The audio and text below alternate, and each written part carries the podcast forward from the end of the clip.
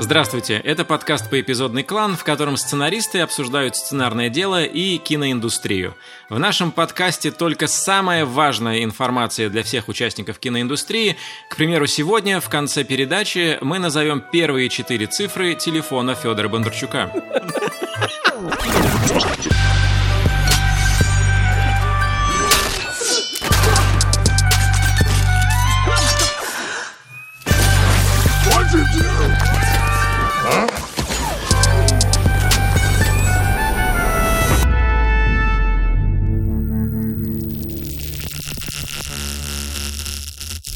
Есть такая интернет-энциклопедия tvtropes.com.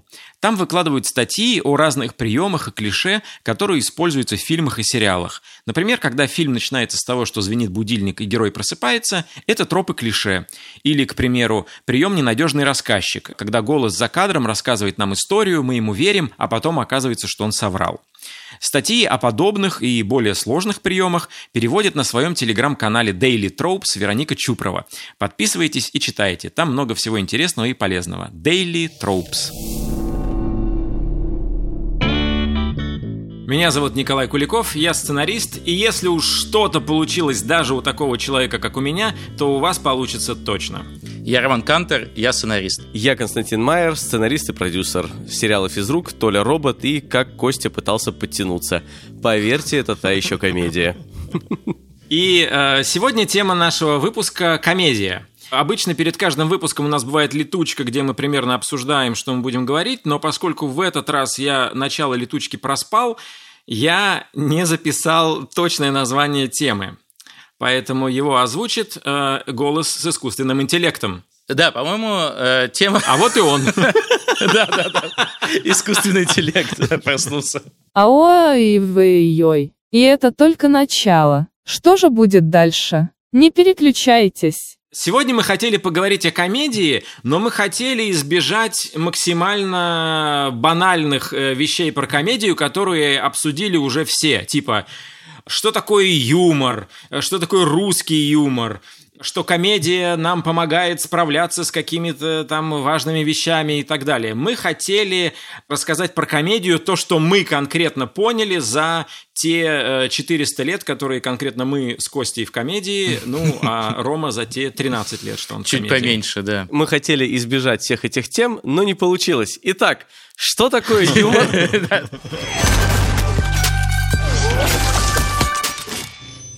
И мы хотели бы поговорить о том, как сейчас написать актуальную комедию. Комедию, которая работает в данный момент времени на достаточно большое количество зрителей и является востребованной у той аудитории, на которой вы ориентируетесь. Это киноходящая аудитория, аудитория, которая сидит у телевизоров, или аудитория, которая сидит в интернете. Меня всегда немножко изумляло, когда э, люди, например, которые выросли на каком-то одном э, типе комедий, спустя 10, 20 или 30 лет начиная творить, режиссер или сценарист пытается воспроизводить ту комедию, на которой он вырос, которую он полюбил когда-то. И это при том, что это имеет право на жизнь, и, конечно, любой художник имеет право так делать. Но если мы ставим себе задачу постоянно удивлять и соответствовать э, запросам аудитории, то, мне кажется, здесь нужно что-то менять э, в твоем подходе к комедии. Нужно смотреть на нее постоянно иначе. А вам не кажется, что вообще как будто бы прошла эпоха, когда комедия, снятая там условно там в Голливуде или там в Германии, к примеру, да, или, или то, что сейчас о чем точно нельзя смеяться в Америке, можно вполне себе смеяться в России. Там, я не знаю, то есть... А какая последняя комедия, вот, которая э, по всему миру прогремела, вот прям комедия, не, угу. не «Паразиты», где есть как бы комедийное начало, а потом «Привет, триллеры», как бы социальная метафора. Вот у меня полное ощущение, я могу вообще ошибаться, но у меня почему-то в голове хэнговер, да, э, мальчишник в Вегасе. Что за ужас тут творится? Я не знаю, почему у меня в голове именно вот осталась эта веха, и после нее как будто уже не было вот таких вот фильмов, потому что на самом деле, если вы обратите внимание, то как раз после этого начали локальные комедии в России собирать кассу сначала равную комедиям американским, И, кстати говоря, вы приняли в этом непосредственное участие. Вот э, столько, сколько собрал фильм Да, «Я мы ходили худею», в кино и, не и платили деньги. Да, и потратили, потратили деньги на этот фильм, да. Но, по-моему, не собирали уже голливудские комедии с э, столько денег вот в эти годы. Вот если, я, если я как как бы не ошибаюсь, но я не могу вспомнить ни одного примера, чтобы американская комедия собрала прям много. Попробуем сделать шажок в сторону того, как, как делать комедию актуальной. Я помню в детстве, когда мне было лет 8 или 9, у нас был еще бобинный диктофон, не диктофон, а магнитофон, я записывал на этот бобинный магнитофон э, Петросяна. Ой, мамочка. э, выступление Петросяна по телеку и потом переслушивал, и мне казалось, э, что это ну, самое смешное, что я слышал на свете. Мне было 8-9 лет. Говорят, там у них смеху было полный портком. Потом э, я подрос и увидел на видеокассетах фильмы э, братьев Цукеров и Абрамса. Потом открыл для себя комедии типа там «Маска» с Джимом Керри и вообще в целом э, Джима Керри. И, и я постоянно понимал, что юмор, который мне нравился на предыдущем шаге, сейчас для меня как будто уже ничего не значит. Как будто юмор является стадией роста и общество, и меня как э, человека, ну и, наверное, как артиста, прости господи. И в какой-то момент, э, когда я начал заниматься стендап-комедией, и мне нужно было как-то взломать ее и понять вообще, как она устроена, и разобрать ее, я э, встретил книжку, про которую я говорю постоянно, что она изменила мою жизнь. Это книжка Джона Ворхауса «Комик Toolbox». И там говорилось э, очень простой тезис. Чтобы комедия работала и пробивала прям людей, и забирала людей, в шутке должна быть правда и боль. Ты должен э, быть честен с материалом, честен со своей реакцией на него, и там всегда должна быть боль. Ты всегда должен класть свое сердце на наковальню и херачить по нему молотом. Тогда э, оно, оно будет издавать такие смешные, как бы хрюкающие звуки. И фильмы, которые сейчас называют добрыми советскими комедиями, э, как, например, «Служебный роман» или там «Гараж», это ведь на самом деле мрачный мрак э, про низкие поступки, ну, в общем-то, неплохих людей. И Да. ты можешь найти там и правду, и боль. Ну, потому что у советской комедии часто была задача высмеивать пороки каких-то а- асоциальных личностей или там поведений, типов поведения, показать, высмеять, и вот они такие, такие. Да, или высказать какую-то фрустрацию, которая публично особо не обсуждается. Там отсутствие карьерного роста у тебя в каких-то случаях, или э, там э, Мне квартирный кажется, вопрос. в советское время, да, в советское время это был очень сложный постановочный такой танец, в котором как бы ты критиковал, в общем-то, общество, и чем больше оно походило на правду, то, естественно, это становилось те- тем более смешнее. То есть, вот, например, э, э, смотрите, вот какой-то мне рассказывали люди, которые смотрели фильм «Кинзадза», что когда они увидели этот фильм, когда он только-только вышел еще в советское время э, значит, на экраны, Там прораб вышел до универсама за хлебом и макаронами и а, отправился в межгалактические путешествия. Конечно, да. То есть, кто не знает, что такое фильм Кидзадза, да, это удивительный микс. э, э, Это, если это смешно, конечно, будет звучать, но жанр этого фильма это sci-fi комедия, да. То есть это как бы история, которая происходит на другой планете. Тем не менее, он был очень понятен советским людям того момента. То есть они понимали, что с помощью, выбрав таких героев и такой странный способ, значит, повествования и вообще ситуации, с ними на самом деле говорят про их насущные проблемы, но не показывая, собственно, бытовую их версию, да, то есть не показывая буквальную, прямую отображение их жизни, э, выбрав для этого, что часто тогда делалось какую-то метафорическую форму, какую-то, какой-то новый язык, какой-то новый способ об этом говорить. Вот. Но они получали, то есть меня э, там Теща, по-моему, сказала, что она посмотрела и поняла, поняла после этого, это 86 год, напоминаю, она вышла из кинотеатра и поняла, что Советский Союз рухнет скоро. То есть вот у нее такая была реакция. То есть представляете, какая мощная была реакция на этот фильм. При этом все быстрее и быстрее устаревают э, какие-то элементы. То есть, например, фильмы... э, Вы помните, был целый всплеск интереса к фильмам, пародийным фильмам, э, спуф, так называемым фильмам, которые пародировали жанры, как «Очень страшное кино», Горячие головы, на самом деле тоже Да, да, да, был да, э, Да, пародией. аэроплан тот же самый, который Да. начал вообще весь этот э, жанр, породил. И вот этот жанр существовал и исчез. Но при этом ведь он может в любой момент вернуться в какой-то новой форме. В том-то и дело, что он до сих пор есть, просто мы его не смотрим. Каждый год, как минимум в Штатах, выходят какие-то комедии, которые пародируют хиты текущего или прошедшего года. Просто нас это уже не заводит. И второй момент. Телевидение э, забрало на себя эту функцию. э, огромное количество передач, там, Saturday Night Live в Америке, у нас э, это там, э, Вечерний там Ургант. Comedy Club, КВН, Вечерний Ургант. Ну, то есть комедийные шоу, которые э, просто могут быстрее это делать. А с появлением Ютуба еще быстрее происходит этот момент. Из этого, из этого мы можем выделить один очень важный принцип, который надо понимать автору комедии.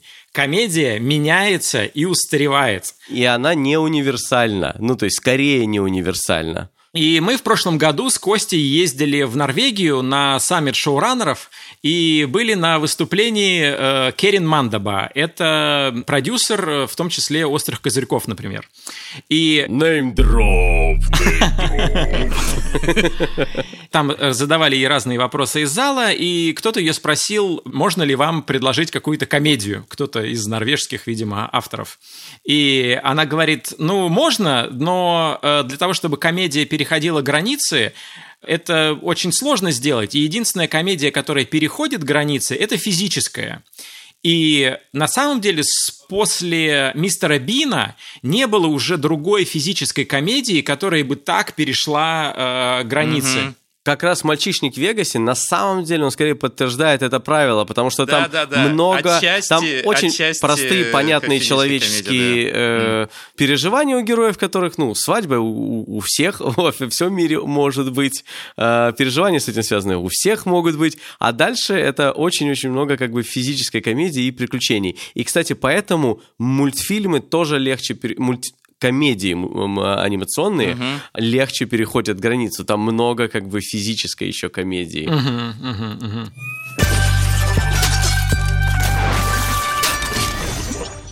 Партнер нашего подкаста Премьер Studios.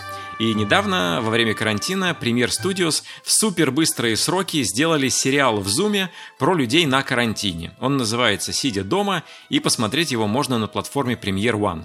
Сегодня у нас в гостях сценаристка сериала «Сидя дома» Мария Миронова. Когда мы начинали, мы вообще ни на что не претендовали, ребят. Собирались сделать 5-7 минут, похихикать, а потом легли спать, проснулись, и оказалось, что мы делаем проект для премьеры.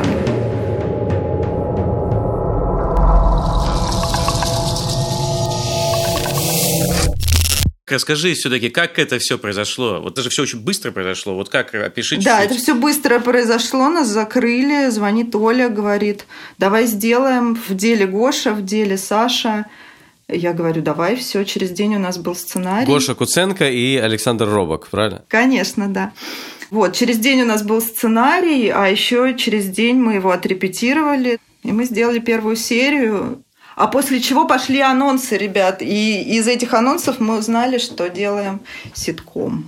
А расскажи, с того момента, когда дали отмашку, все делайте, пишите, сколько времени вы писали? Или это был параллельный процесс? Это параллельный, конечно. Мы писали и выходили сразу. Сколько на серию уходило у вас на каждую? Ну, она делалась за неделю.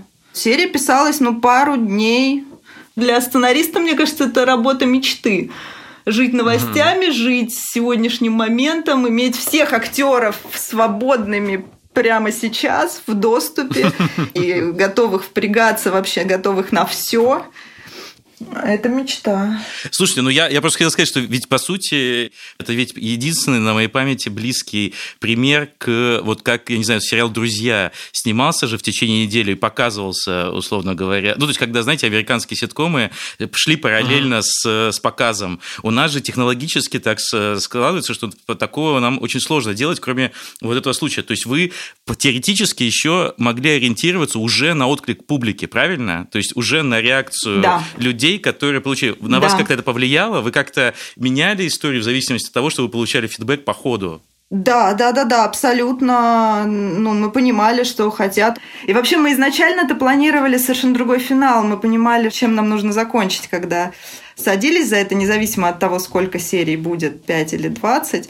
Мы хотели радостно, эта история происходит в Клину, там есть фонтан девочки-грибницы, и мы думали, что вот падут все оковы, наши герои выбегут, начнут обниматься возле девочки-грибницы, но мы попали на пик в регионах, когда заканчивали, и этого стало понятно, что этого делать нельзя, такого финала, и показывать такой пример.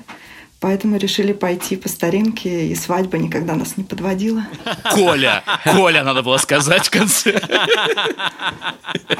Спасибо тебе большое, Маш. Да. После второй волны созвонимся снова. Маш, спасибо тебе огромное. Я была рада вас увидеть.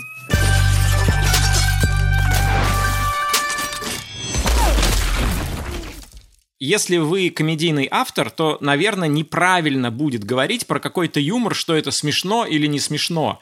Правильно говорить, когда вам что-то смешно. Вы вот что-то смотрите и говорите, да, вот это мне заш... вот это смешно, вот это мне заходит.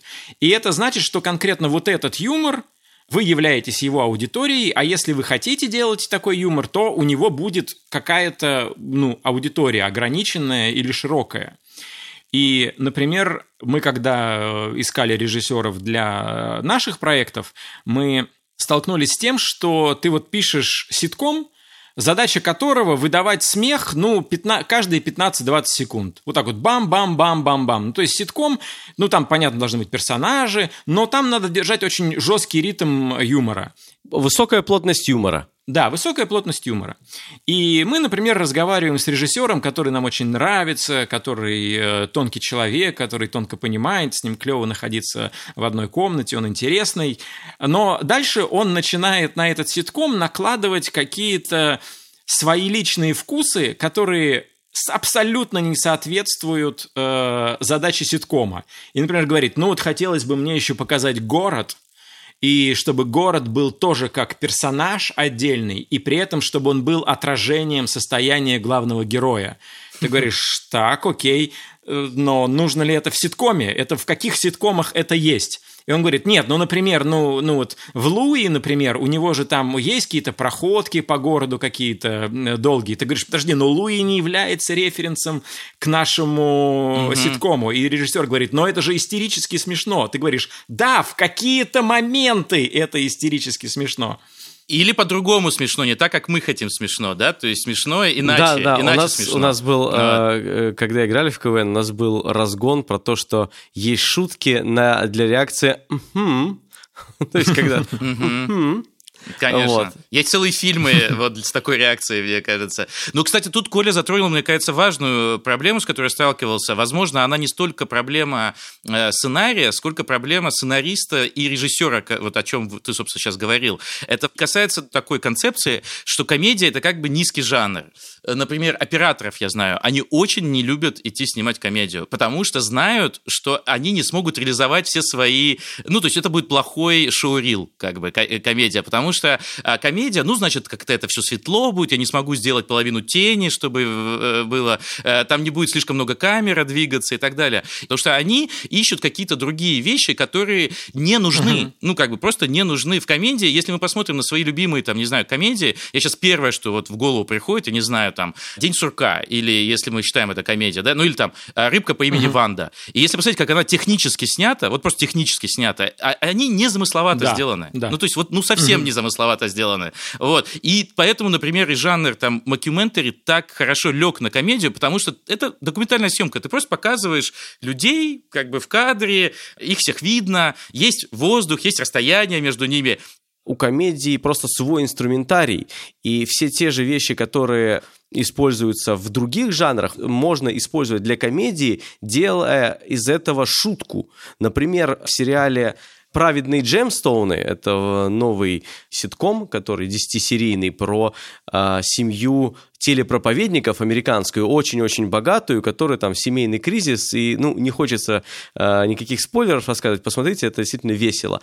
И они очень много работают ракурсами и неожиданными, как бы, точками э, обзора, если так можно сказать, то есть место, откуда они снимают, которое обычно присуще другим фильмам. То есть э, там, например, в каком-нибудь шпионском фильме могла uh-huh. быть вот камера на наблюдение, очень-очень высоко на какой-то вышке стоит, но они снимают оттуда на супер общем плане, вообще недвижимая картинка, и происходит на парковке, ну, очень uh-huh. как бы смешная, парадоксальная ситуация. И вот это вопрос того, можешь ли ты как бы эти приемы из других жанров применить угу. и для комедии. Большинство просто не хочет или, или не, не видит, или не может, или не может да, это. Совершенно верно, да. Совершенно Но верно. есть уникальные люди, например, э, оператор Кирилл Клепалов, с которым мы делаем уже не первый проект. И вот этот человек, который, ну, нам понятно, при этом он был оператором Юрия Быкова, а, и делал, ну, как бы вот этот вот, как бы быковский э, мрачняк. Дурака а? он делал. Да, но я худею, то ли робот, и семейный бюджет мы сейчас делаем. Абсолютно совсем другая интонация, он много юмора предлагает. И тут, наверное, важно понимать э, комедийному автору, что ему нужна не только аудитория, то есть надо найти не просто свой как бы юмор, не просто найти свою аудиторию, э, которая этот юмор воспринимает, но и людей, которые тебя подпитывают тем же самым юмором. То есть, грубо говоря, человек вырос на Монти Пайтон, и вот по-прежнему в 2020 году ему кажется, что вот такой абсурдный, немножечко высокомерный э, британский юмор, который часто пародирует какие-то устаревшие форматы уже, он по-прежнему до сих пор работает. И вот он, выросший на Монти Пайтон, приходит делать комедию на НТВ, конечно, после этого он всех там будет считать идиотами, потому что им будет казаться, что его юмор не принимают но эта фишка в том, что он просто не тот юмор принес не тем людям. Вот, вот и все. Не в то, не время. В то время. Да, и да, не да. в то время, не туда. не, не, не туда.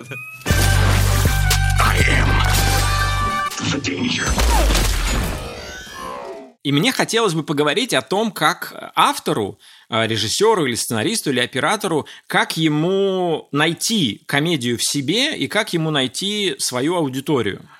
Моя давнишняя телега, которую я всячески продвигаю, заключается в том, что автору, который работает в комедии, в современной комедии, просто необходимо начинать с публичных выступлений. То есть ему просто необходимо идти в стендап, в скетч, в КВН, э, во что угодно, где есть живой отклик – от того, что он делает, чтобы он научался чувствовать ритм э, дыхания аудитории, привыкал к реакции аудитории или к отсутствию ее, потому что это тоже изматывает я вообще ну, не, не думал об этом так. Это вообще классная э, мысль, поэтому я буду говорить что, всем, что это я придумал. Да, я хотел просто туда добавить, что ты начинаешь еще чувствовать ритм, ритм не просто аудитории, uh-huh. а ритм шутки, потому что у каждой шут, каждой шутки требуется свое время на то, чтобы да. ее осознать. Ну, то есть ты не можешь делать шутка, шутка, шутка, шутка подряд, потому что мозгу надо успеть как бы осознать эту шутку и посмеяться. И на, что, на какие-то шутки нужно больше времени, на какие-то шутки меньше времени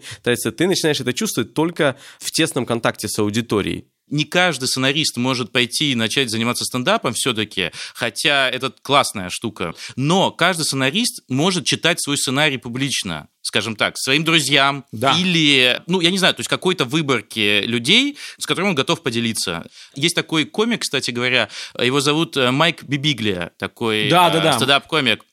Он сделал как раз, это вот тот пример, про который Костя сейчас э, говорил, стендап-комик, который пишет э, и снимает И фильмы. режиссирует. Ну да, и режиссирует. Он собирает своих друзей. Они все, кстати, improv бывший, они команда угу. improv а.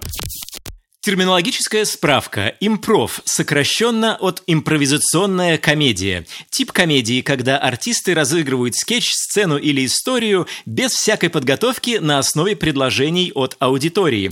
И он их собирает и читает им первые драфты своего э, сценария все вместе. Угу. И по сути дальше они дорабатывают сценарий уже все вместе, потому что они начинают там что-то там добавлять. Понятно, не, э, не все готовы или не у всех сценаристов есть друзья.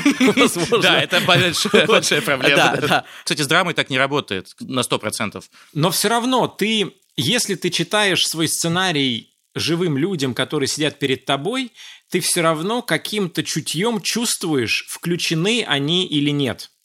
Когда я еще занимался стендапом, я всегда свой материал прогонял перед кем-то из друзей дома. Вот Рома, кстати, присутствовал.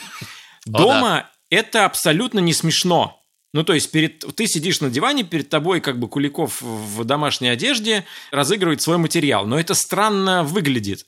Но я в таких случаях ставил перед собой задачу не а, рассмешить человека в комнате передо мной, а удержать его интерес на всем расстоянии своего выступления. И я всегда представлял, что между мной и слушателем натянута такая веревка, и надо создавать всегда ощущение, что она очень сильно натянута, что она не провисает. И это сложно описать это ощущение. Знаешь, как описать это можно? Это когда вы, представьте, сидите э, в кафе угу. э, со своим там другом, близким человеком, и вы ему что-то рассказываете, и он на, в телефон начинает уходить, угу. и угу. что-то и просто, и он говорит, да-да, я, я слушаю, угу. но вы уже чувствуете, что он вас не слушает. Да, да, вот с этим все сталкивались. Это э, что-то такое, только без телефона. Да, да. Там глаз такой пустым становится немножечко.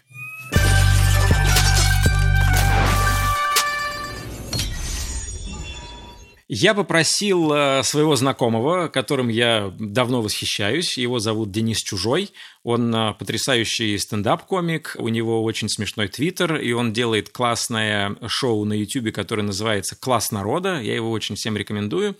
И он через стендап, через юмор в твиттере пришел к сценариям. Сейчас он учится в МШК на сценарном отделении, и я спросил его о том, как ему живые выступления помогают его сценарной работе. Я не слушал еще эту запись, сейчас я и услышу ее впервые. Дайте пленочку, пожалуйста. Привет, ребята. Коля меня попросил рассказать вам, как я с помощью живых выступлений стал э, долларовым миллионером и продал миллионы сценариев. Короче, я учусь в киношколе, это мой единственный пока сценарный опыт, какой-то более-менее официальный. И я заметил, что мне сильно легче писать диалоги, чем моим одногруппникам, потому что для моих одногруппников это как будто вершина горы. То есть мы проходим весь этап от заявки там, через по эпизодник к диалогам.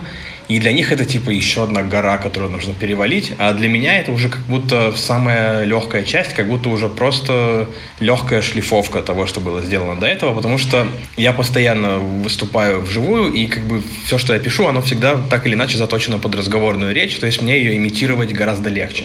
В отличие от некоторых ребят, которые такие книжные люди, которые пишут э, с непричастными оборотами, с них э, редактор не слазит, пока они это не упростят, а у меня это как будто быстрее проходит. И вторая вещь, которая сильно помогает э, в написании сценариев, это привычка к критике. Опять же, для некоторых ребят правки, которые приходят, это как будто какой-то удар. Критика не моего материала, это лично меня критикуют. Когда ты выступаешь, и когда тебе где-нибудь в Бургерной, в Домодедово кричат «Ты говно!», то то, что тебе пишет образованный, приятный человек-редактор, это уже тебя никак не заденет, и ты как будто это легче переносишь. Так что всем желаю, приходите на наши открытые микрофоны, страдайте, получайте опыт. Ну, прекрасно. Ну, хорошо сказано. Ну, про критику, мне кажется, это очень важно. Про критику важно, да. Потому что комедия – это всегда... Ну, тебе всегда нужно рискнуть, чтобы сделать комедию. И если ты рискнешь, не факт, что всем твой риск понравится. И к этому нужно тоже привыкнуть.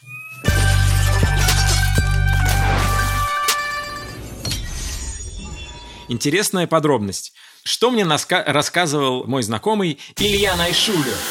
Неймдроп! Ну, во-первых, Илья Найшулер потрясающий режиссер и вообще прекрасный человек. И он говорил, что э, однажды он был, я не помню на какой американской студии, но он типа Warner или там Universal, не помню. И был у них обед, и они там всей толпой, ну вот э, группа, с которой он работал, они пошли в кафетерий, который там есть, и там было, ну, видимо, это типа один или час или два дня, там было много народу, и все сидят, едят, и вдруг в этот кафетерий заходят э, Уилл Феррелл и Адам Маккей. Uh, ну, Уилл Феррелл потрясающий актер, его все знают, а Адам Маккей – это его соавтор и режиссер многих фильмов uh, с Уиллом Ферреллом, там, в том числе телеведущий, например, первый и второй. И они заходят просто в кафетерий, встают у входа и начинают просто развлекать всех людей, которые едят сейчас в кафетерии. Они могут этого не делать, они миллионеры. им не обязательно бесплатно развлекать всех, а там, ну, там не обязательно какие-то экзекутивы, там могут быть обычные рабочие, которые они работают на этой студии. Но они 15-20 минут херачат им какие-то шутки, общаются со всеми и потом уходят.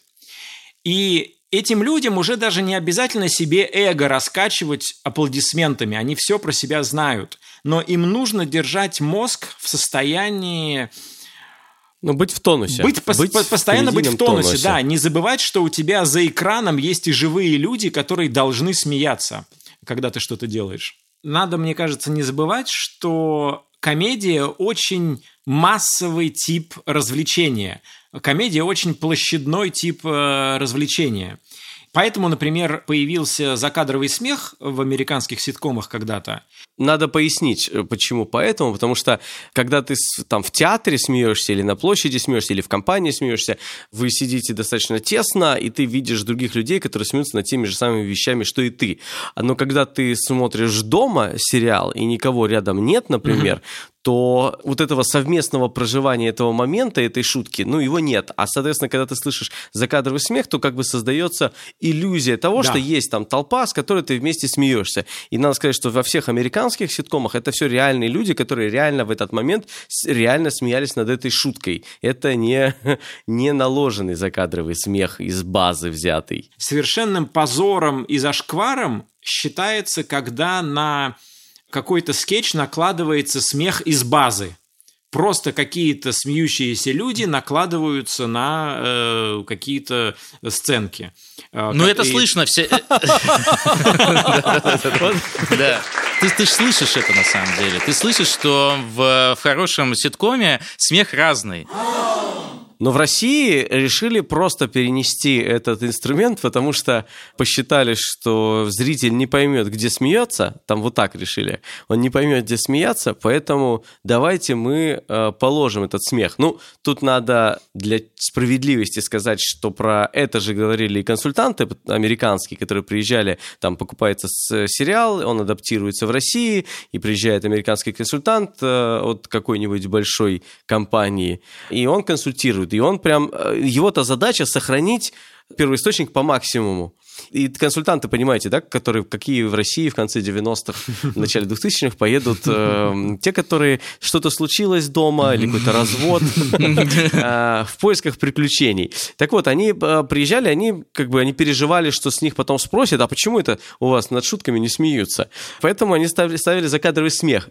И они пытались и вынудить э, наших продюсеров делать полноценную аудиторию. Те говорят, у нас так не работает, мы так не снимем, просто из-за экономических соображений, потому что у нас снимается через разрезки. То есть, когда просто из одной серии одна сцена, из другой другая, и объединяется либо актером, либо э, объектом.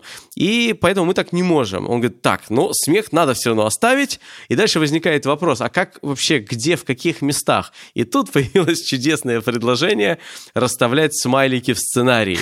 Если расставлять смайлики в сценарии после шутки, то режиссер будет понимать, где как бы делать акцент и как снимать. Актер будет понимать, что ему надо сделать Сделать паузу. лицо, сделать лицо. Паузу, раз, чуть-чуть замереть, потому что там смеются. вот.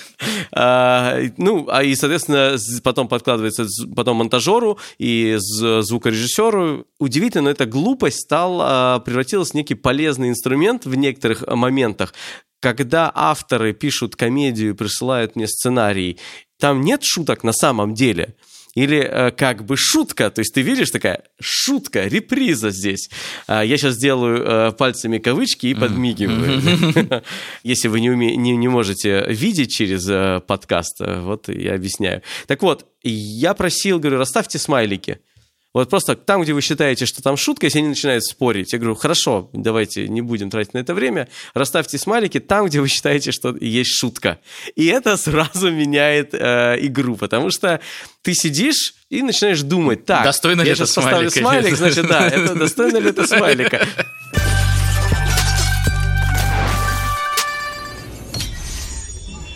Короче, у меня есть идея для комедии. Мне кажется, это... Так, сейчас будет питчинг. Да, сейчас будет питчинг. Питчинг. акт презентации идеи, когда автор максимально коротко и максимально захватывающе описывает свою идею собеседникам, продюсерам, режиссеру, бабушке. Желательно избегать слов «а», «ну» и там вот, и, и еще вот так. Ну, и, и, короче, там надо докрутить, да, еще, но там вот, типа, вы Да. поняли, да? Вот, да, этого лучше в печеньке Да. избежать, но именно это сегодня и будет. Вот я сейчас печенгую товарищам по цеху, которые могут это не разъебывать, а дать обратную связь. Я-то настроился на другое, ну давай. Короче, названия у меня пока нет. Точнее, у меня есть название «Твердая пятерка», но мне кажется, оно немножко смущает, потому что оно отдает школой. У одного президента, это в России действие происходит, есть пять двойников.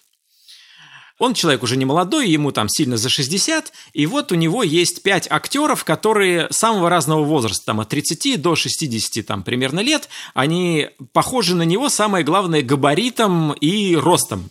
И есть целый цех гримеров, которые накладывают пластический грим, помогают им работать с э, голосом, с дикцией, чтобы они примерно говорили как э, президент. И они время от времени где-то выступают, потому что президент уже старенький, и он не может бывать везде. И они все вместе живут в резиденции этого президента, назовем ее там Новокосино. И э, о них никто не знает. Они для всего мира уже умерли, э, это страшная тайна. И они дружат с президентом. Время вре- от времени они там в этой резиденции выпивают и вообще отлично проводят время. И жизнь у них сахар. То есть у них огромные бабки, все, что хочешь. И, в общем, появилось такое какое-то маленькое комьюнити. И вот однажды они приходят в беседку, где они обычно тусят по вечерам с президентом, там выпивают, и находят его мертвым. Они понимают, что если сейчас они сообщат всем, что умер этот президент, то они, получается, никому не нужны. Спецслужбы их, скорее всего, уничтожат, потому что спецслужбы не будут признаваться в том, что у этого президента были двойники. Они слишком много знают, и их жизнь, собственно, кончится.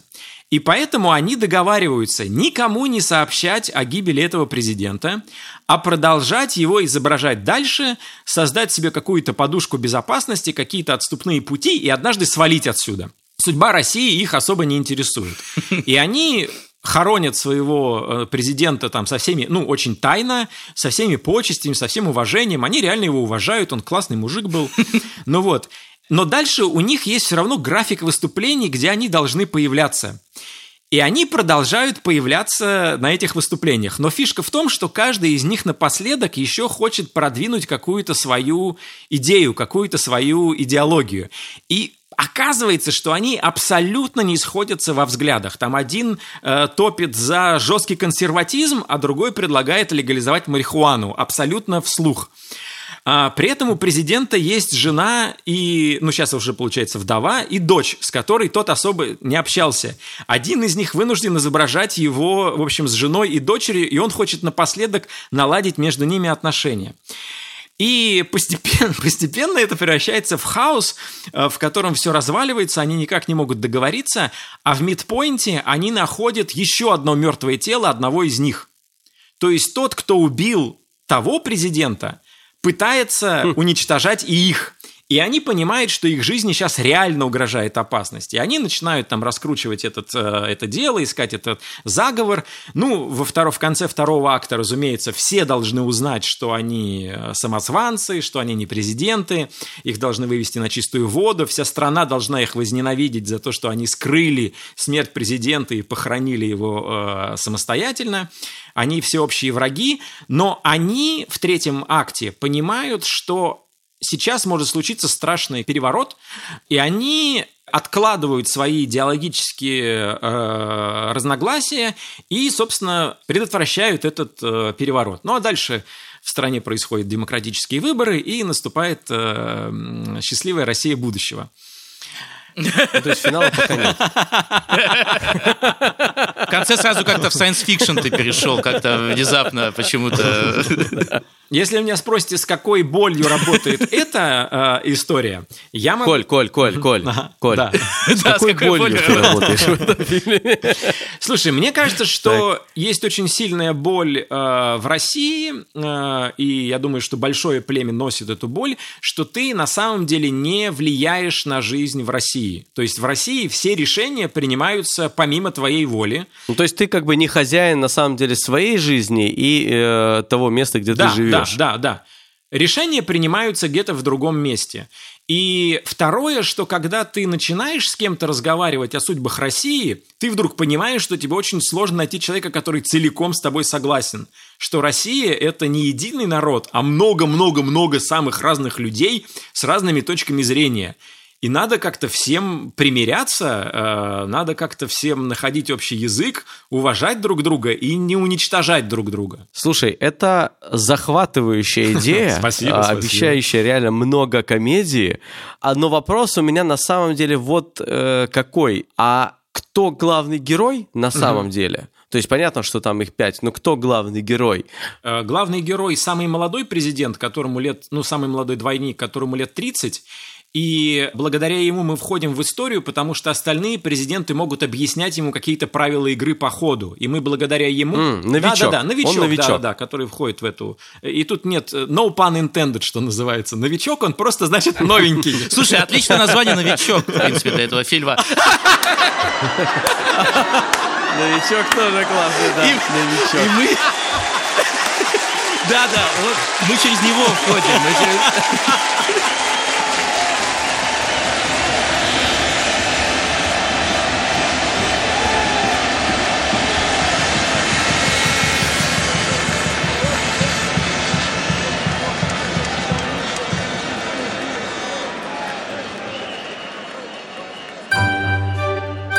Над подкастом работали ультрастрогий редактор Андрей Борзенко, среднестрогий младший редактор Ильдар Валиулин, суровый продюсер Павел Боровков, многоухий звукорежиссер Павел Цуриков, композитор и живой классик Кира Вайнштейн. А сейчас, как мы и обещали в начале нашего подкаста, 8 926 5. Всего доброго. Пока.